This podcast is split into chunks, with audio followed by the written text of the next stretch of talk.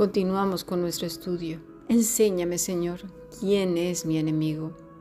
El Señor Jesucristo es un excelente maestro y nos está enseñando que lo primero, obviamente, es vivir apegados a Él, entregando nuestras vidas, reconociendo nuestra situación legal, siendo esos pámpanos que se alimentan de la vid verdadera. Jesús dice, estén orando, ¿sí? dice, orad por vuestros enemigos, pero el tiempo que Él está usando es un presente continuo, no usa una vez ahí, ¿sí? ahí de, nervios y de desesperación, ahí con los labios hasta que nos tiemblan de la rabia. No, no, no, eso no hace un, un hijo justo del Señor, un piadoso que se alimenta de la vid verdadera. Podrá tener un grave disgusto, sí, nadie dice que no. Y que te sientas mal, tampoco. Somos humanos y todo viene en el pack. Pero ojo, están controlados y guiados por el Espíritu de Dios. Entonces dice, estén orando en una perseverancia. Proseujomai dice, suplicando, orar, pedir. Pero esta palabra va aún más allá de lo que podamos entender. ¿Y sabes cuál es? Es adorar. No de cantar, por favor, quitemos esa definición de nuestra boca que se trata de poner la música a todo volumen, empezar a llorar y tirarnos al suelo y, llenar las paredes de mocos y lágrimas. Eso no es así. La adoración es una vida perfumada, impregnada de Cristo en todo lo que hagamos desde que amanece hasta que anochece. Dice, ¿por quién vamos a orar? Por los que os calumnian. La palabra es eperazo. Epereazo, perdón. Que quiere decir insultar, difamar, ultrajar, calumniar, amenazar. Es decir, haciendo el bien, siendo justos, piadosos y verdaderos, nos insultan por causa de la piedad, es decir, de vivir conforme a Cristo, la vida de Cristo, es decir, vivir una vida pegada a Él. Lo que el Maestro está enseñando no es una vida moralmente correcta ni ética, no, eso no. Está diciendo que el siervo no es más que su Señor, que la vida del pámpano es sin duda una que dependerá de la vid verdadera, y que si quiere ir a su aire, pues nada, se caerá y será muerta y quemada y sufrirá las consecuencias de su rebeldía. Y explica el Señor en Mateo 5:38, oísteis que fue dicho ojo por ojo y diente por diente. Pero yo os digo, no resistáis al que es malo, antes a cualquiera que te hiere en la mejilla derecha, vuelve también la otra. Bueno, Jesús hace referencia a la ley mosaica que aparece en Éxodo 21, 24, Levítico 24, 20, Deuteronomio 19, 21. Su diseño fue para asegurar que el castigo en casos civiles se ajustara al delito. Nunca tuvo la intención de sancionar actos de represalia personal, que eso le encanta a las personas que viven en la carne o que son hijos de su papá el demonio, ¿eh? y que hasta la fecha deben de ser castigados en todas las naciones de manera de, judicial, es decir, por las leyes de la nación, pero nunca por mano propia. Además, recordar que aquel, en aquel entonces la promesa no se había cumplido y que la restauración de la relación con el Padre aún no había sido eh, en la vida, sacrificio y resurrección de Cristo hasta su cumplimiento. Ahora la situación de cada hijo ha cambiado y dependen absolutamente del rey, quien toma las decisiones en la vida cotidiana de sus hijos, que a su vez lo vemos en la línea del justo, nunca se dejaron llevar por sus instintos básicos, sino que dependían completamente de Dios. Vemos al rey David, ¿no? cuando salió aquel a gritarle e insultarle, dijo, no, no, no, espérate, porque si viene de parte de Dios, es lo que me merezco. Pero si es de su cuenta propia, el Señor este, lo, lo disciplinará. A eso se está refiriendo el Señor Jesucristo. ¿Eh? Las leyes de la tierra, por otro lado, continúan siendo vigentes para castigar al malvado. En el verso 39 dice Jesús, pero estoy diciendo a ustedes, ¿sí? de manera continua, ad sistemi, no ponerse enfrente de, es decir, como en posición de combate, pararse en contra de, hacer frente a, enfrentarse, es decir, ponerse en posición de combate. Es como si dijéramos, ah, ¿quieres pelear? Pues venga, vamos a pelear, ¿sí? Y, y ponerse a la defensiva. Porque al final de cuentas, esto no es lo que distingue a Cristo en su vida, ¿verdad que no?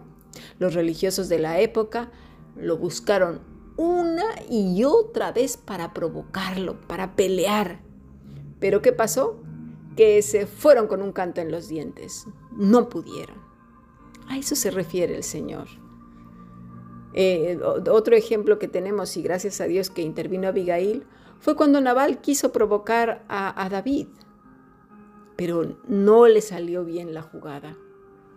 Es eso lo que hacen los hijos del Señor, la, la vida piadosa, los pámpanos que viven apegados a la vida verdadera. En Mateo 5:39 el Señor va más allá y dice, pero yo os digo, no resistáis al que es malo. Antes cualquiera que te hiere en la mejilla, vuelve también la otra. Y al que quiera ponerte pleito y quitarte la túnica, déjala también la capa. Bueno, al igual que en el versículo 38, este trata solo de asuntos de represalia personal, no de delitos penales o actos de agresión militar. Por favor, Jesús aplicó este principio de no represalias a las afrentas contra la dignidad de uno, pleitos para obtener bienes personales, es decir, todo lo relacionado al ego. ¿sí? Él estaba pidiendo una entrega total de todos los derechos personales a quién? A Él. Si somos pámpanos, tenemos que depender obviamente de la vid verdadera o bueno, a ir a nuestro aire y asumir las consecuencias. A no tener el ego por encima de todo y de todos y de Él mismo a vivir en la carne. Ahora bien, sé que aquí va a surgir una pregunta. Y la pregunta es, entonces, ¿tengo que dejar que hagan de mí lo que se les dé la gana? No, eso no está diciendo el Señor. Si surge esta pregunta, puede ser por dos cosas. O hay una fuerte necesidad de justicia personal porque hay un combate que está subyaciendo por ahí con la gente o con algunas personas o una persona, ¿sí? Con el cual la persona quiere pleitear y defender su postura o realmente es una pregunta inocente. Pero cualquiera que sea el caso, un hijo piadoso, todos sus enemigos serán a causa, sin duda alguno, de la piedad, de vivir apegado a la vida verdadera, de vivir en la verdad, en la santidad, en la pureza y que el fruto del Espíritu sea manifestado en su vida. Y no como resultado ¿eh? de un carácter, fíjate, y aquí es donde vamos a ver a los enemigos, ¿eh?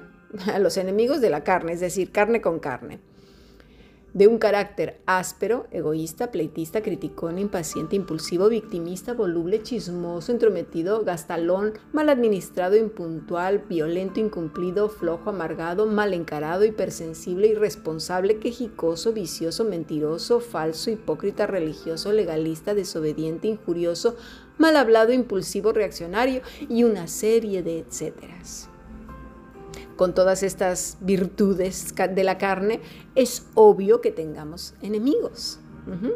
Si es por causa de esto, entonces ambos son enemigos. No yo soy la víctima y él es el enemigo. No, no, no. Ambos. Y a lo mejor resulta que la víctima es el otro. Y eso está todavía peor. Y encima decimos que somos cristianos. es que de verdad.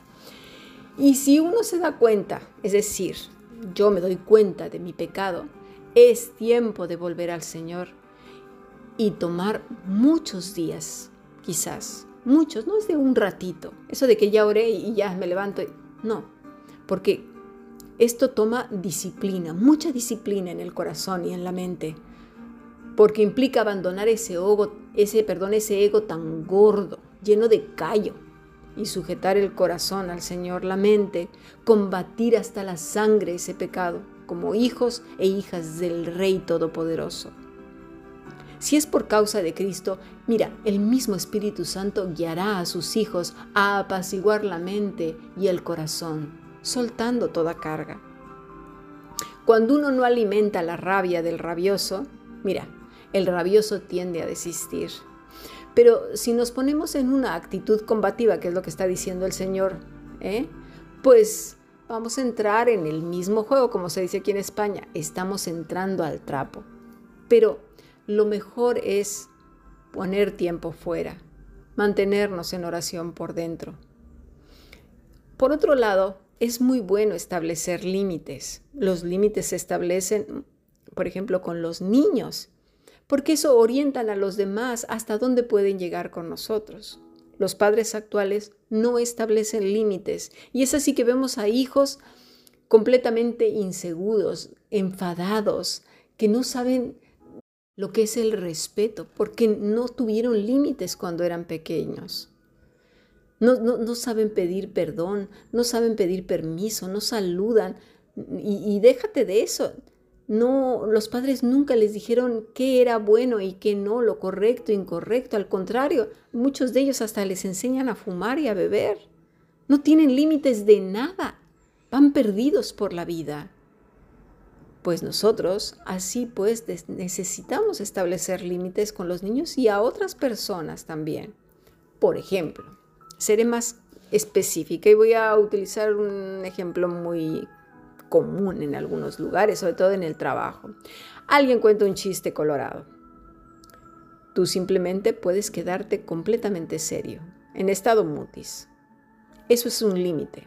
No necesitas uno hablar y sacar el bibliazo. No, la gente notará que no te has reído, no ha resultado gracioso, ni nada. Simplemente te queda serio.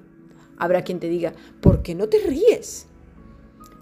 No contestes nada, sostén la mirada por unos segundos.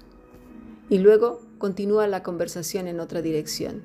No has sido agresivo, no has dado el bibliazo, no has dado nada, pero has establecido un límite contigo esos temas no se tratan. Ya has puesto límites, en el cual hay un respeto entre unos y otros. Si alguien quiere discutir, por ejemplo, puedes decir, ahora vuelvo, o voy al baño, o por el pan, o voy a hacer una llamada, cualquier cosa. Y si te dicen, quédate a pelear hasta terminar, puedes decir, lo siento, esto no tiene nada productivo cuando podamos hablar, así será. Mientras tanto, no lo deseo. Y puedes añadir más. Mira, le puedes decir, tú vales más que cualquier desacuerdo. Y el clima está muy turbio ahora. Creo que necesitamos poner espacio para calmarnos los ánimos. Y a lo mejor dirás, ah, claro, para ti es muy fácil. No, para mí es igual de difícil que cualquiera. Por eso es necesario depender de Cristo y sujetar el ego a Él. Porque si no es así, terminamos amargados, locos, enfermos del corazón y del alma, yéndonos por el mundo sin ganar nada y perdiéndolo todo, porque no se resolverá el problema y empeorará con nuestra condición delante de Dios. Dice el Señor en el versículo 40, y al que quiera ponerte a pleito y quitarte la túnica, déjale también la capa. Dice el Señor, y al que quiera ponerte a juicio, quiere decir condenar, castigar, juzgar. ¿Cuántas veces por causa de la justicia hemos sido vituperados, criticados, simplemente por tener vidas piadosas como el mismo Señor? Mira María, por causa de su embarazo, fue juzgada toda su vida. A mí no me gusta mucho hablar de mí misma, pero he sufrido en mi propia vida mi enfermedad, que no tiene cura, por cierto, y progresa. No se ve, pero mis órganos casi todos están tocados. Creo que quedan poquitos, ¿eh? Hasta que uno finalmente falle. Pero he sido juzgada por servir al Señor de tiempo completo, que quizás no esté tan mal porque no me veo tan mal en, eh, cuando me ven en persona o en los videos. Y así un montón de cosas. ¿Verdad? No tengo por qué defenderme. Me han propuesto, incluso en el mismo hospital, que solicite la eutanasia. Mira, el Señor sabe perfectamente bien quiénes son sus hijos y cuál es la vida y la calidad de vida que llevamos. Mm. Siempre tendremos detractores todos los justos. Muchos hermanos en todo el mundo están dando su vida entera, su ego propio, para que sea el Señor quien fluya e ilumine el mundo. A eso se refiere Cristo, no a los pleitos intestinos entre un hombre y mujer carnal y carnal, o entre hijos del diablo e hijos del diablo? Cuando dice quitarte la túnica y dejarle también la capa, no se refiere a la ropa específicamente, se refiere a cosas a las cuales nos cuesta renunciar. ¿Y sabes qué es? A tener la razón siempre, a que nuestro gallo tiene que ganar siempre. Como dijimos al principio, la mochila está tan llena de nuestro ego que no queremos soltar nada. Y obviamente entre esas cosas, pues nuestras ropitas, nuestras pertenencias personales, pero lo que más nos cuesta renunciar es a tener siempre la razón, a ser las víctimas, a ser los santurrones, aferrados a la tierra, aferrados al ego, aferrados a que los reflectores estén en nuestras vidas, a ser los protagonistas de la historia, las víctimas. Y la palabra preferida del victimista es, yo soy de lo peor, soy un gusano, no sirvo para nada, mejor me voy a arrojar por un puente, que me arrolle un tren. En lugar de detenerse y reflexionar, bueno, sí, no he renunciado a mi ego, lo he hecho de palabra y lo he intentado siempre solo de palabra para que, bueno, ya se lo dije al Señor cinco millones de veces. Pero a la hora de demostrarlo he fracasado porque he amado más tener la razón, el resentimiento y la amargura que ceñir mi corazón y mente y dar marcha atrás y decir, va, voy a tirar hacia adelante, voy a ser valiente. ¿Y cuántas veces lo voy a intentar? Pues las que sean, mil millones, cinco millones, 900 millones de veces las que sea. Lo voy a intentar porque quiero renunciar a mi ego, a ese egoísmo de tener siempre la razón. A veces realmente nos comportamos como niñas o niños caprichosos y berrinchudos, que hacemos simplemente una oración y otra vez volvemos a las mismas, o lo intentamos algún tiempo, unas semanitas y luego otra vez.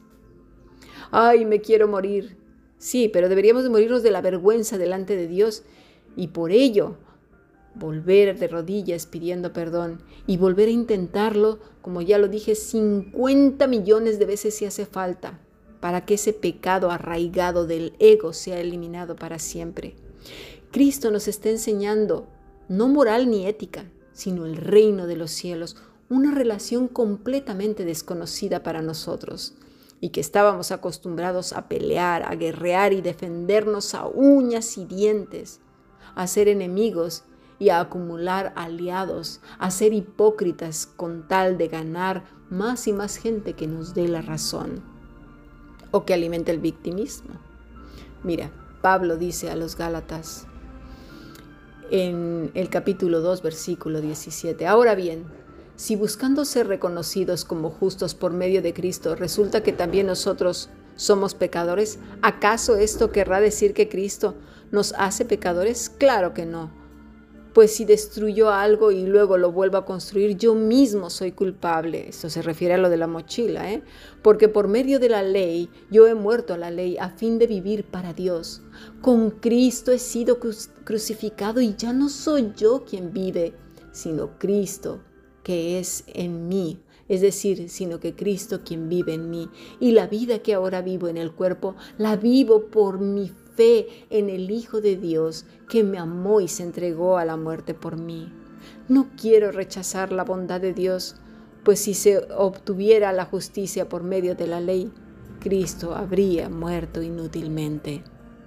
Necesitamos seguir aprendiendo pero que todas estas enseñanzas de nuestro Maestro queden profundamente arraigadas en nuestro corazón y luchar, sí, hasta la sangre. ¿Contra quién?